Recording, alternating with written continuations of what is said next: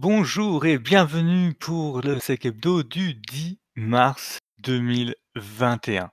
Et pour ouvrir cet épisode, j'ai trouvé une citation qui correspond à, à la situation actuelle. Quelqu'un que vous connaissez qui va parler quelques secondes, en tout cas, les plus anciens se reconnaissent. Ah, bien sûr, c'est la caca, c'est la cata, c'est la cata, la cata, la cata, la catastrophe, voilà.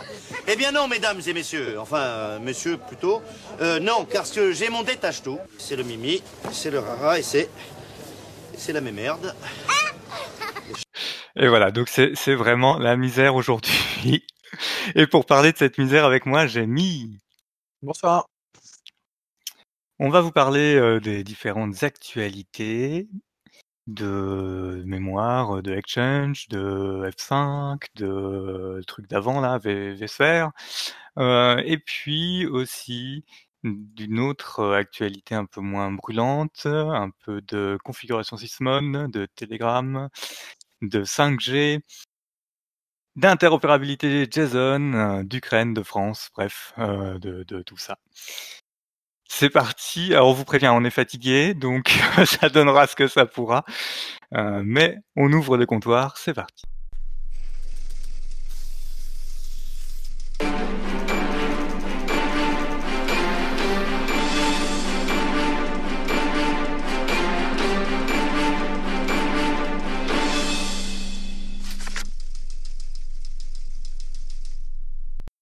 Et on commence avec toi, Mi. Alors, euh, quel sujet catastrophique tu choisis en premier?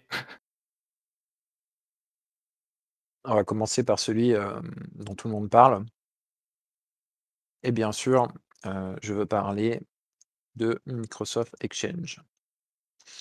Alors, hum, hum, hum, il est là, mon signé.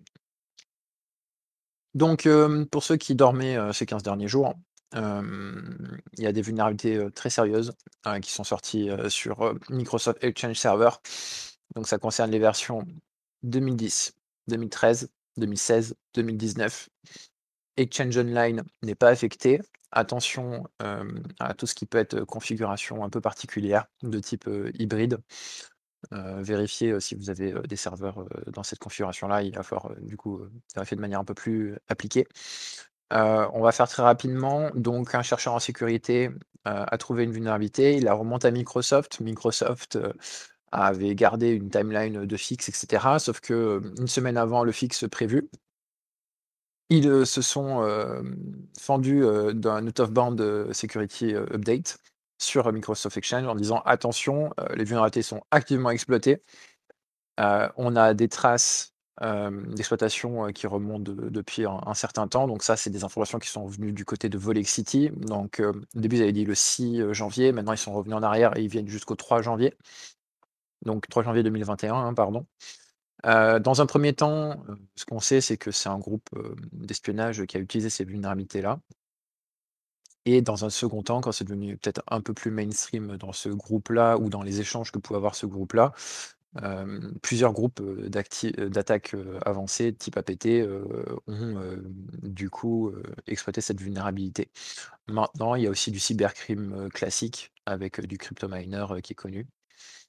Ce qui est important de noter, vous avez un exchange, un serveur qui est exposé sur internet et qui est dans les versions que je vous ai précitées. Chose si vous n'étiez pas au courant, vous rushez et vous allez faire de la réponse incident sur votre exchange parce qu'il est probablement compromis. Si vous étiez au courant, mais que vous avez juste appliqué les correctifs, bah, vous allez pouvoir retourner vérifier et appliquer du coup des scripts de Microsoft pour vérifier que vous n'avez pas été compromis. La simple patch ne va pas empêcher d'avoir été compromis avant et n'enlève pas les compromissions.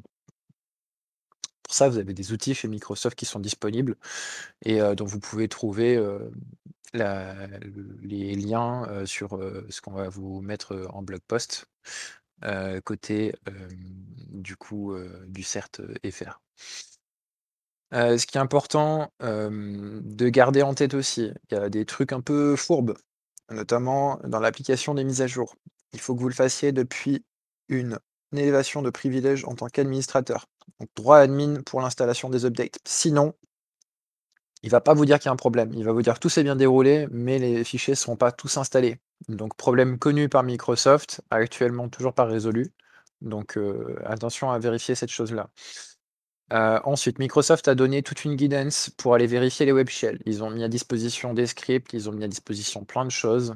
donc vous avez toutes les ressources qui sont liées dans la vie de sécurité. Vous avez aussi des informations du côté de la CISA américaine. Et vous avez aussi pas mal d'informations du côté de Volexity, notamment au niveau des artefacts et où est-ce qu'ils ont trouvé les web shells c'est, activement utilisé. Il y a même des gens qui sont en train d'essayer d'attaquer les web shells qui ont été précédemment déposés pour récupérer l'accès. donc ça, c'est probablement du cybercrime, qui est en train d'essayer de se tirer dans les pattes pour savoir qui va pouvoir installer son crypto miner. Mais bon, attention. Les risques aussi, que vous pouvez avoir, avec, un déplacement, latéral depuis Exchange, c'est, que Exchange est très intégré aux environnements Active Directory et par rapport à ça, Exchange Admin a des, des permissions par défaut qui lui permettent de faire pas mal de choses sur Active Directory. Donc une fois qu'ils sont sur ce truc-là, ils peuvent déplacer en interne et ça pourrait être très très très grave au niveau des conséquences, notamment du ransomware ou du vol d'informations. Donc sur cette partie-là, attention. Microsoft a publié aussi des baselines. du coup, c'est ce que vous êtes censé avoir sur votre serveur en termes de script. Et par rapport à ça, vous scannez avec du coup la, baseline et il va vous sortir les fichiers qui ne sont pas dans cette baseline. Et donc c'est déjà des suspects, des, fichiers pardon, qui peuvent être suspects. Mais ça peut être aussi des fichiers légitimes d'archives PST. Voilà. enfin, une qui fait beaucoup de bruit, a raison, parce qu'il y a beaucoup de serveurs exposés et que ça fait pratiquement deux mois que le premier groupe a commencé à poncer les serveurs. Donc, au début, c'était que de l'espionnage et ça pouvait concerner que certaines sociétés. maintenant, il faut savoir qu'il y a des capacités qui ont été, publiées, d'exploitation, en public, et ces capacités-là permettent à n'importe quel acteur malveillant de pouvoir attaquer, les serveurs. De plus, une société en sécurité qu'on ne va pas nommer a trouvé, bon, de publier un framework, de post-exploitation, enfin un outil pour un framework, de post-exploitation, concernant Exchange, ce qui va vraiment, bien aider, les attaquants. Même s'il y en a d'autres, hein, mais bon, c'était pas forcément le meilleur moment de publier, cette chose-là. C'est un jugement personnel. Et enfin, il y a pas mal d'informations concernant les IOC qui, sont disponibles chez Microsoft, chez Volexility et chez Red Canary. Vous avez aussi quelques informations concernant les web shells un peu plus avancés de type attaque persistante, APT, que vous allez pouvoir récupérer chez WeLive Security. Voilà pour la partie Exchange. Est-ce que tu as une question, Gilles, ou une remarque? Ah, euh, ouais, ouais, euh, enfin, plutôt des remarques. Euh, il y en a qui, se, qui sont très contents en ce moment de ne pas avoir exposé leur exchange et que ce soit routé par leur, leur MDM. Parce qu'ils se disent, ouh là là là là, à quoi on a échappé? donc, si vous cherchiez à justifier du budget pour un MDM, donc un Mobile Device Management, ça, peut être, ça peut être un bon point. Après, ouais, bah, c'est la merde, quoi.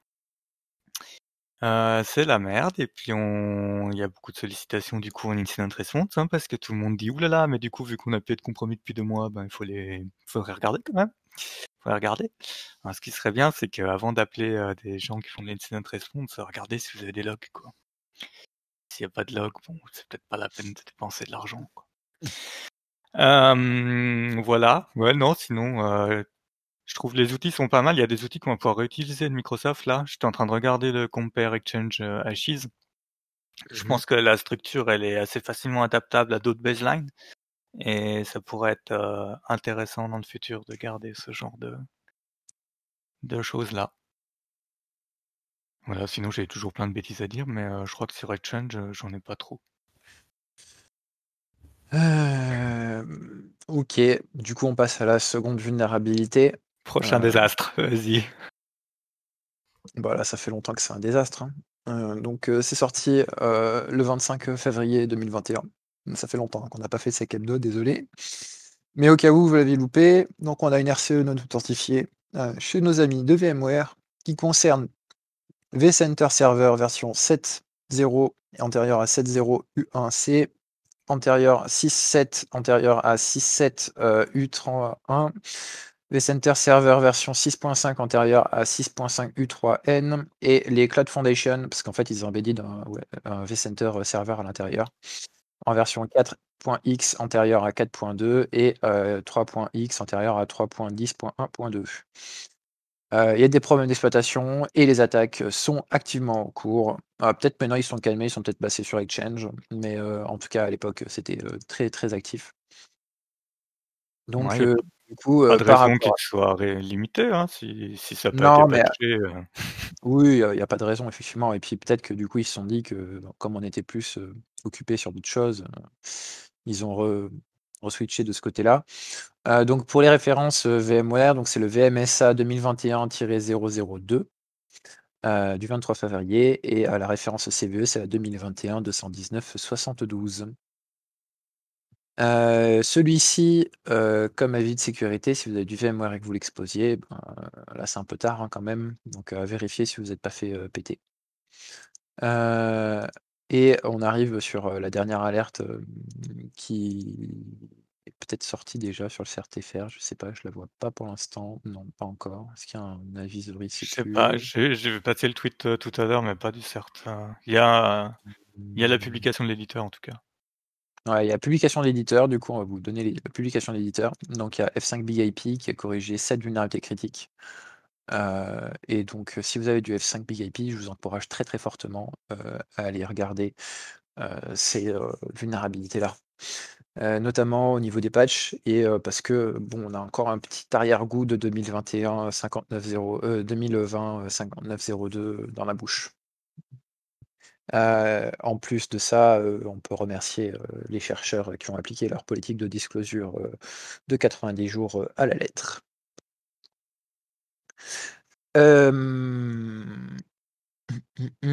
Donc, sur ces trois vulnérabilités-là, donc on refait Exchange, VMware vCenter et Cloud Foundation et du coup F5 Big IP. Si ça vous parle, attention dans vos réseaux et faites attention à ces vulnérabilités-là parce que c'est des vulnérabilités qui peuvent être intéressantes pour des accès et on a vu des compromissions et des attaques par ransomware qui étaient liées du coup à la CVE 2020-5902 pour Big IP. Le vCenter, ça vous permet d'avoir une porte d'entrée sur plein de VM et potentiellement de faire des filtrations d'informations ou de chiffrer le SX, le, vCenter, pardon, et l'ensemble des ESX qui manage. Donc attention à ça. Et enfin, dernière, Microsoft Exchange, vous avez plein de risques, notamment du déplacement latéral en interne, du first access pour du ransomware ou pire, du vol d'informations et du coup un casse-tête à savoir qui notifier en RGPD, parce que bah, du coup vous aurez notifié les personnes qui ont eu leur, faire leur correspondance security qui a été breach. Et donc vous aurez à la fois les senders et à la fois les receivers. Donc il va y avoir du taf si c'est le cas. De l'extorsion, enfin, il y a, beaucoup de possibilités avec ces trois vulnérabilités-là. donc si vous ne saviez pas quoi faire, bah, vous pouvez venir en sécu et aider à patcher ces, vulnérabilités-là. notamment, on pense très fortement à tous les admins 6 qui sont en train de faire du patching depuis pas loin de 3-4 semaines, quasiment en intensif. Et on leur souhaite bien du courage pour continuer. Parce que vu ce qui est sorti régulièrement, récemment, c'est pas prêt de, s'arrêter de ce que j'en comprends. Est-ce que tu as une remarque Yes. non, je viens de recevoir une autre problématique qui est oh. une local privilege escalation dans Dell Support Assist. Euh, donc voilà, ce qui va nous amener logiquement au Patch Tuesday sur lequel on nous a signalé plus tôt dans la journée des blue screens selon le type d'imprimante que vous avez déployé sur votre parc, enfin driver imprimante, ou quand les gens y cliquent sur imprimer, et eh ben ça va blue screen le PC. Euh, donc attention sur le Patch Tuesday du moment. Euh, voilà, moi j'ai l'impression qu'il y a eu un recall des patchs parce que euh, j'ai des machines là, perso hein, où normalement ça descend, là c'est déjà descendu et j'ai pas eu les patchs de sécu qui sont arrivés. Euh. Je me demande s'ils ont pas suspendu les déploiements pour ceux qui n'ont pas de serveur. c'est possible, hein, vu les problèmes qu'il y a. Voilà. Puis j'avais vu passer de l'Aruba aussi. Hein. Si vous avez de l'Aruba, il y avait un buffer overflow dans un des protocoles. Et puis après, euh, l'authenticated euh, RCE, mais comme vous exposez pas vos interfaces d'administration, mais a pas de... Voilà. Tout va bien. Tout va bien. Euh, hop. Du coup, euh, patch Tuesday euh, de mars, très rapidement. Ouais, ouais, ouais. Alors, euh, celles qui sont exploitées actuellement. Hop.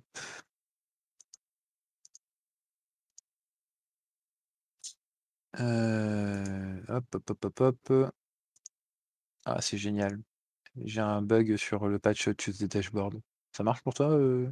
Ah, je sais pas, parce que je suis tellement à la ramasse dans les liens que j'essaye, j'en suis encore à choper le lien F5. Alors, attends, je mets le lien F5 en live, et puis je vais voir si j'ai mon patch Tuesday dashboard euh, dans le coin. En tout cas, euh, ce qu'on peut voir, c'est que il y a des vulnérabilités euh, chez Hyper-V, une RCE. On est en 9.9. En 9.3 chez Azure WebSphere, euh, ouais, V- ah, Azure Sphere Unsigned Code Execution Vulnerability. On a aussi euh, du coup un Windows DNS Server Code Execution euh, Vulnerability en 9.8. Celui-ci, à mon avis, il va falloir le surveiller. Euh, et on a un guide for Visual Studio qui a une RCE. Euh, si je me trompe pas, je crois que je l'ai vu passer celui-là, c'était une histoire de Git. Bon, après, Git on for a Visual. Studio, ouais, alors Remote Code Execution Vulnerability. ouais. Bon, après, c'est plus les devs. Ouais. Euh, et donc, euh, du en critical, il y en a eu 14. euh, et euh, en publicly disclosed, il y en a 2. En exploit, il y en a 5. Donc, il y a de quoi faire. Euh, il y a pas mal de vulnérabilités euh, euh, sur de la stack encore, de ce que je vois. Donc, on aime. hein. Après, faites attention sur ce patch quand même, vu les problèmes qui sont re- rencontrés, qu'on nous a remontés. Et surtout, bah, prenez le temps de tester vos patchs aussi. hein. Est-ce que tu veux Hmm. ajouter quelque chose? Euh, non, j'étais en train de dépiler un peu euh, DNS, euh, RIM. Ouais, Windows DNS, RCE, quoi. Ouais. Des trucs sympas, quoi. Donc on s'ennuie pas, hein, vous avez remarqué, on s'ennuie pas, quel que soit le domaine. on a de quoi s'occuper. Est-ce que tu as d'autres euh, vulnes euh, où on passe à des sujets un peu moins... J'en ai, j'en ai vite fait une. donc Apple a corrigé sur tout leur système.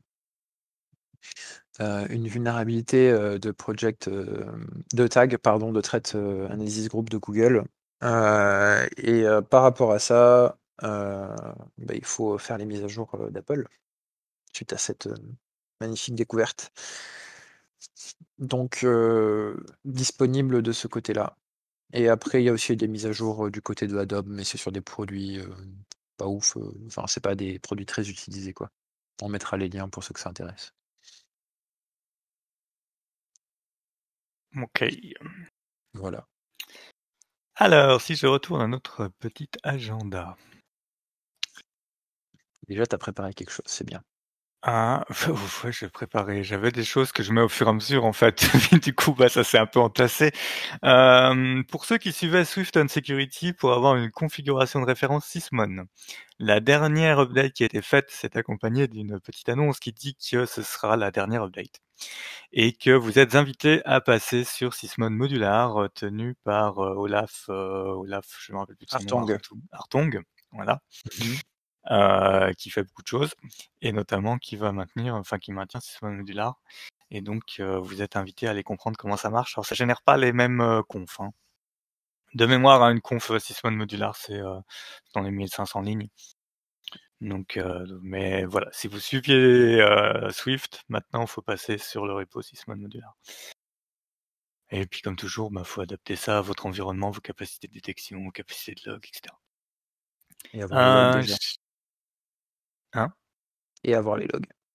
Et avoir les logs et stocker les logs.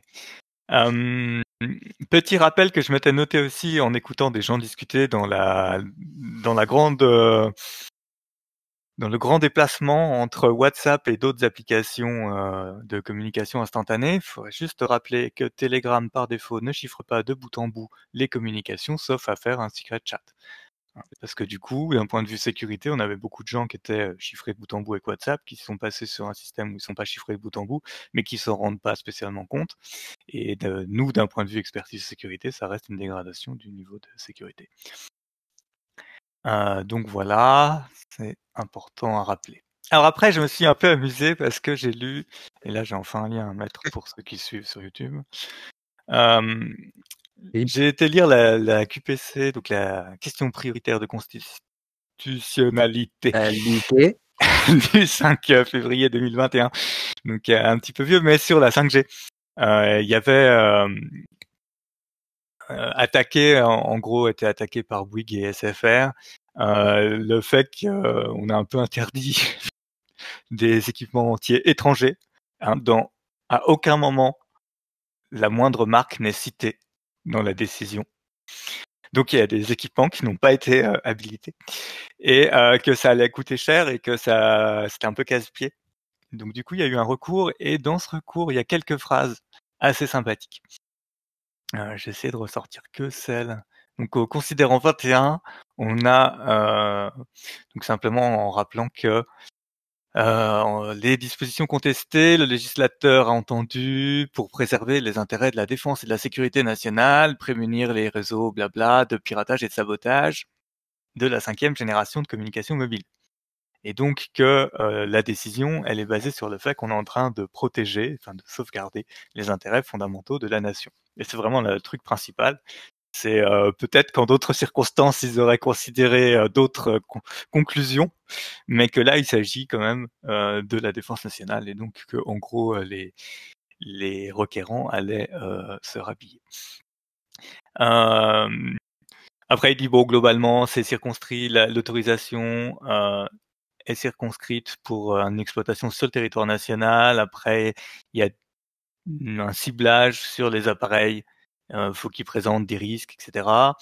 Euh, et que c'est ça ne s'applique qu'aux OIV. Donc que globalement, il avait bien raison, le législateur avait bien raison d'écrire ça, enfin dans son droit constitutionnel d'écrire ça.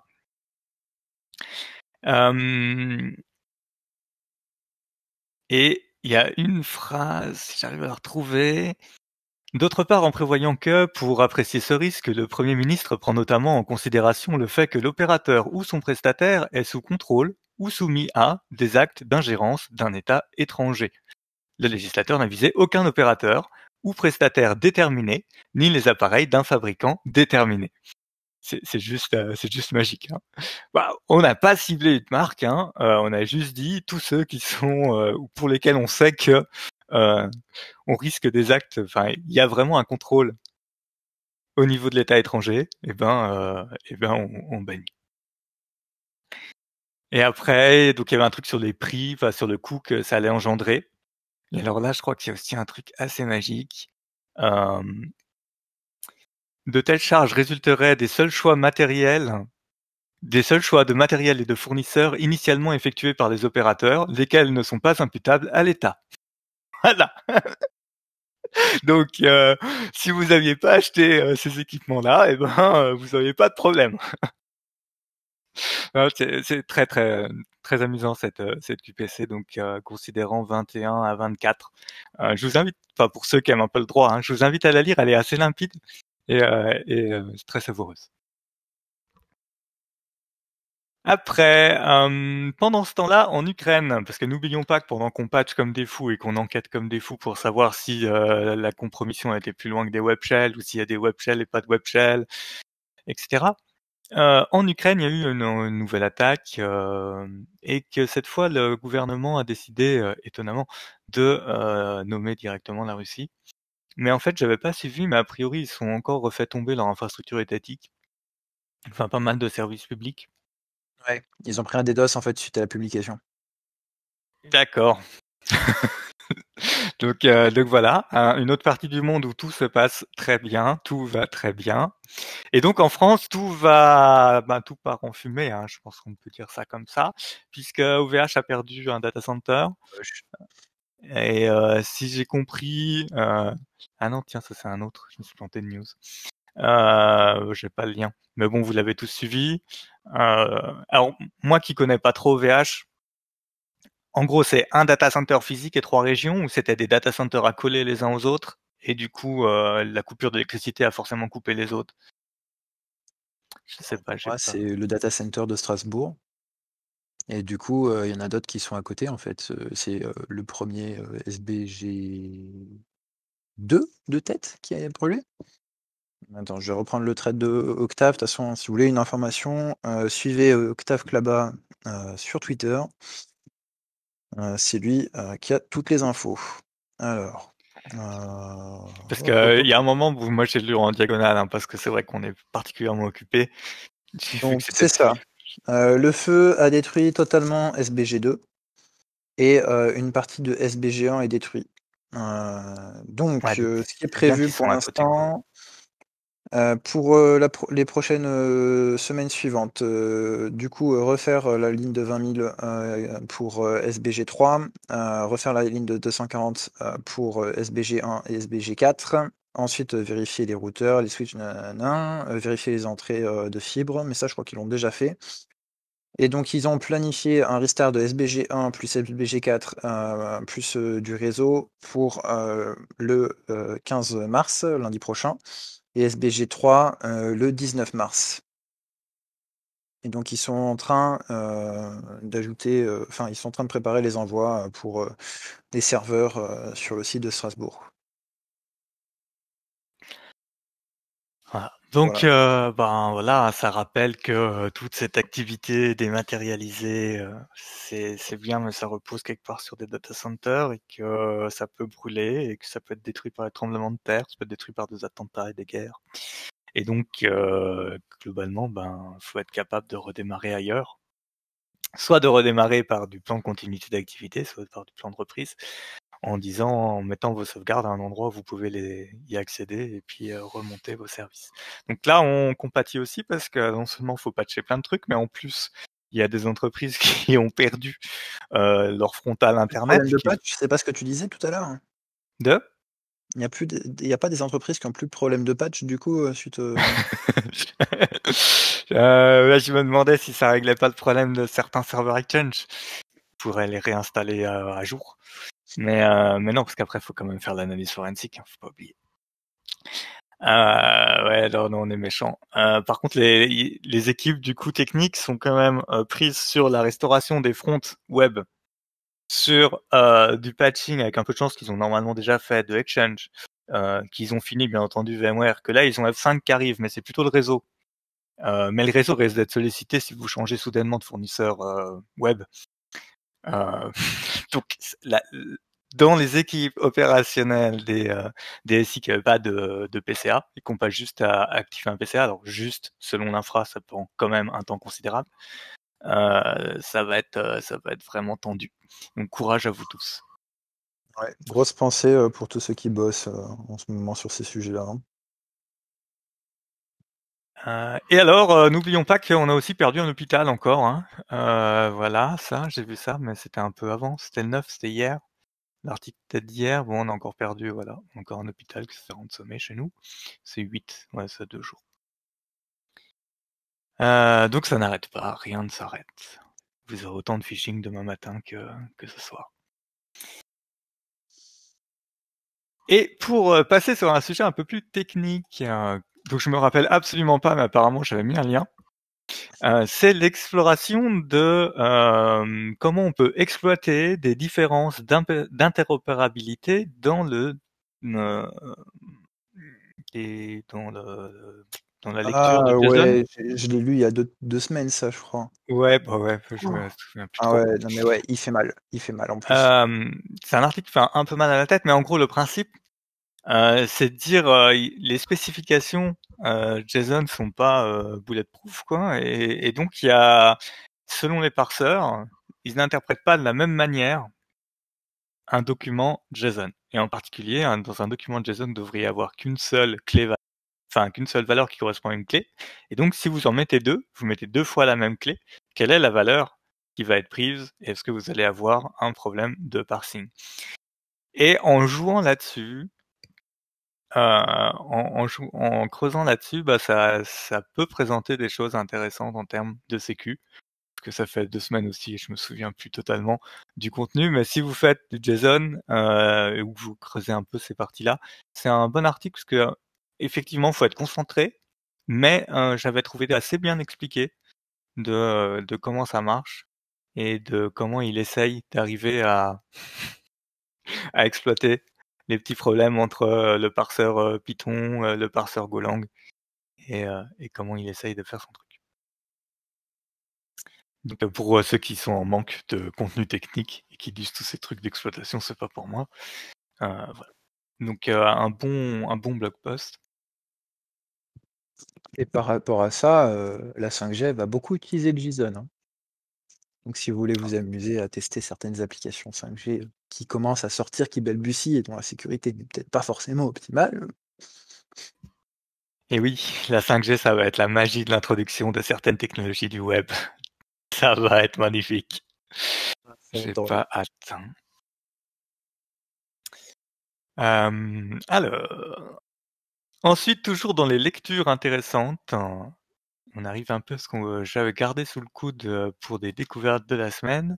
Si vous voulez vous initier à la Cyber Threat Intelligence, mais que vous savez pas par où commencer, que vous n'avez pas de sous, mais que vous avez beaucoup de temps, c'est à peu près le résumé euh, de l'article de Katie Nichols, Nichols, Nichols peut-être, euh, qui en gros, euh, bon, formatrice au sens, hein, qui commence par les livres que vous pouvez lire, hein, etc., et puis qui a fait un plan, voilà, si j'y arrive là, voilà, qui vous dit commencez par ça, commencez par lire les neuf principes de Sherman Kent, la partie psychologie de L'analyse de renseignement.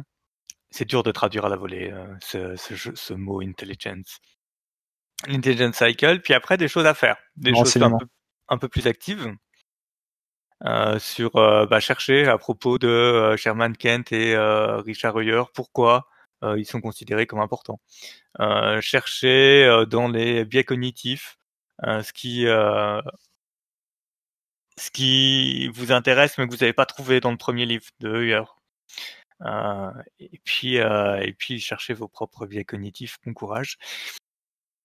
Alors quand on se rend compte d'un biais cognitif, c'est sympa. Hein. après coup, tu dis ah ouais, ah mais en fait, je me suis pas rendu compte, mais ça, c'était un biais d'ancrage. après d'autres euh, donc d'autres questions, des ressources payantes en complément si ça vous intéresse. Et après voilà, après il y a d'autres webinaires, des papiers. Donc il y a vraiment de quoi vous occuper. Hein. Il y a, vraiment vraiment de quoi vous occuper. Mais en gros, son truc, c'est de dire, euh, bah, tout le monde ne peut pas forcément aller en formation, euh, mais en ce moment, il y a des gens qui ont du temps. Donc, s'il y a des gens qui ont du temps et qui veulent rentrer dans le sujet, comment est-ce qu'ils pourraient rentrer dans le sujet? Euh, J'ai pas suivi tout le feed Twitter, euh, mais globalement, il y avait l'air d'y avoir de bons retours. Donc, je pense que vous devriez avoir un contenu qui est pas qui est pas déconnant. Et si la CTI c'est pas votre truc et que vous préférez le reverse, j'ai vu passer la même chose sur le reverse engineering euh, pour la partie malware. Et euh, là par contre j'ai absolument pas euh, regardé, mais ça, ça avait l'air de donner des pistes. Mais nos, nos deux grands experts techniques sont pas là, donc ils viendront critiquer sur Discord si c'est pas bien, ils donneront des meilleures ressources. Et puis vous avez aussi de, donner des meilleures ressources. Modo, il y a les, il y a les labs, et puis euh, qu'est-ce que vous pouvez faire euh, avec les différents tools.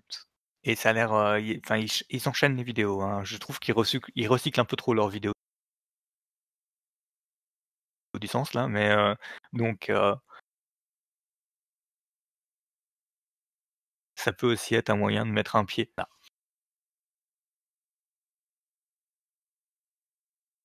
Et je crois qu'avec tout ça, euh, il y a des compléments un peu plus, euh, on va dire, euh, mainstream sur la news de Morgan. Donc la, la news.infosecgur.us. voilà, qui sort toutes les semaines, hein, contrairement à nous. donc bon, forcément il y a, y a, y a Exchange. Mais vous avez voilà, vous avez d'autres d'autres news potentiellement intéressants. Et puis vous avez toujours des ressources techniques. Et du coup, tiens, je vois No RSA is not broken. Ça a été démenti? Ou c'est toujours en cours d'analyse? Alors. Euh... Ouais, il y a quelqu'un qui dit que non. On verra. On verra dans les, si c'est dans les prochaines mauvaises nouvelles ou pas. Bah, si RSA est cassé, ça sera une grosse nouvelle, ça aussi. Nous avons hâte. Ah oui. Qu'on m'expédie euh, en urgence à tous les propriétaires de, de téléphones et de PC euh, des petites puces quantiques. Ah oui. C'est aussi simple à produire que des vaccins, rassurons-nous.